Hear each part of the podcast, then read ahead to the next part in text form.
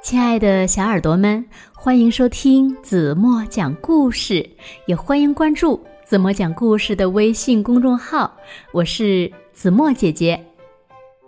在听今天的故事之前呢，我想先问问小朋友们的爸爸妈妈：你们的孩子有没有问过你们，为什么会有夏天和冬天？那么你们是怎么回答的呢？有没有搬出百科全书之类的，向孩子解释地球围绕太阳公转之类的知识呢？孩子们呢，也许听了半天，只会问上一句：“妈妈，你是在和我说话吗？”可是听了今天的故事呀，也许各位爸爸妈妈就知道怎样对孩子解释了。那，一起来听今天的故事吧。故事的名字叫做《冬日国王和夏日女王》。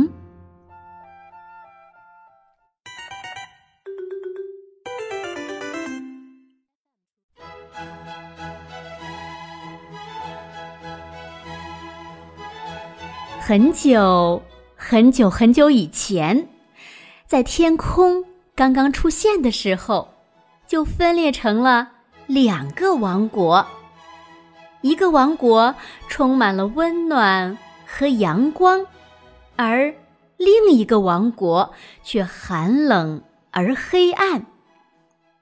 温暖的王国呢，叫做艳阳国；寒冷的王国呀，叫做黑冰国。在艳阳国里住着金光女王。他的眼睛像闪烁的星星，皇冠上带着月亮。他的笑容像灿烂的阳光，头发呢像燃烧的火焰。一百万颗闪闪发亮的星星汇成银河，做成了他的披风。明亮的光芒筑起了他的宫殿。金光女王有许许多多的朋友，他们是天空惠琳娜、白云卡鲁姆、星星史蒂文、月光大师阳光莎莉。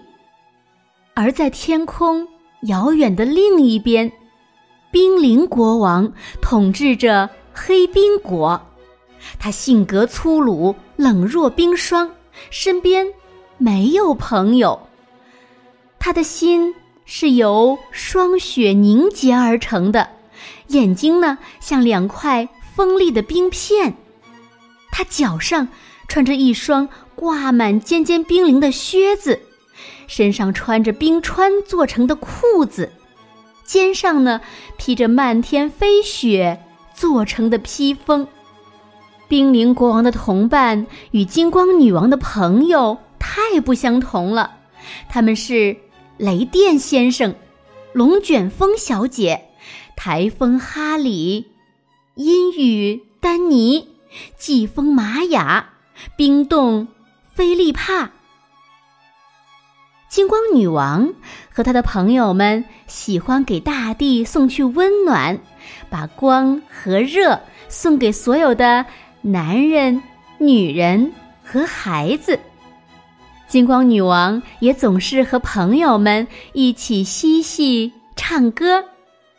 每当他们嬉戏玩乐的时候，鸟儿会欢唱，蜜蜂会哼起嗡嗡的歌，蝴蝶呢会展开翅膀翩翩起舞。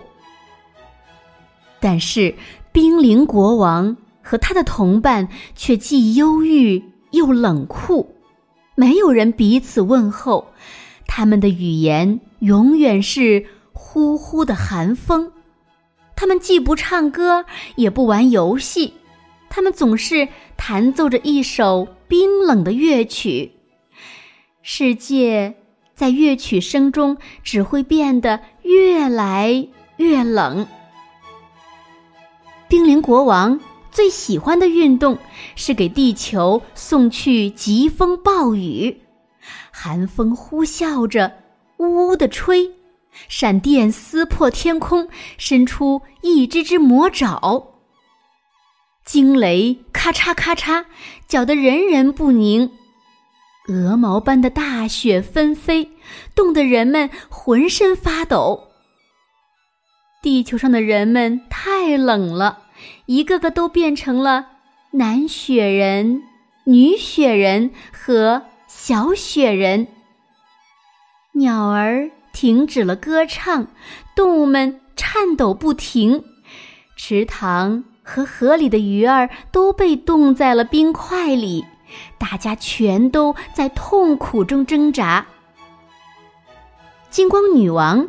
低头看看地球，看到人们遭受着寒冷的折磨，他说：“我们必须行动起来。”他派出魔法鱼去帮助水里的鱼，他派出魔法鸟去帮助飞翔的鸟，他派出魔法兔去帮助其他的动物们。金光女王交给每个使者一束取之不尽的阳光，帮助他们完成各自的任务。那故事的结尾会是怎么样的呢？好在呀，最后的结果是好的。金光女王和冰凌国王决定共同搭建彩虹，彻底融化冰凌国王的内心。冰凌国王向彩虹跑去，他的靴子开始融化，发出咔嚓咔嚓的声音，那是冰凌断裂了。冰凌国王听到了，一下子笑出声来。刚开始呢，那笑声呀，就像冰块在撞击，咔，咔，接着变成了冰雪融化的声音。咔咚，咔咚，最后变成了开心而爽朗的大笑，哈哈哈哈！呵呵呵。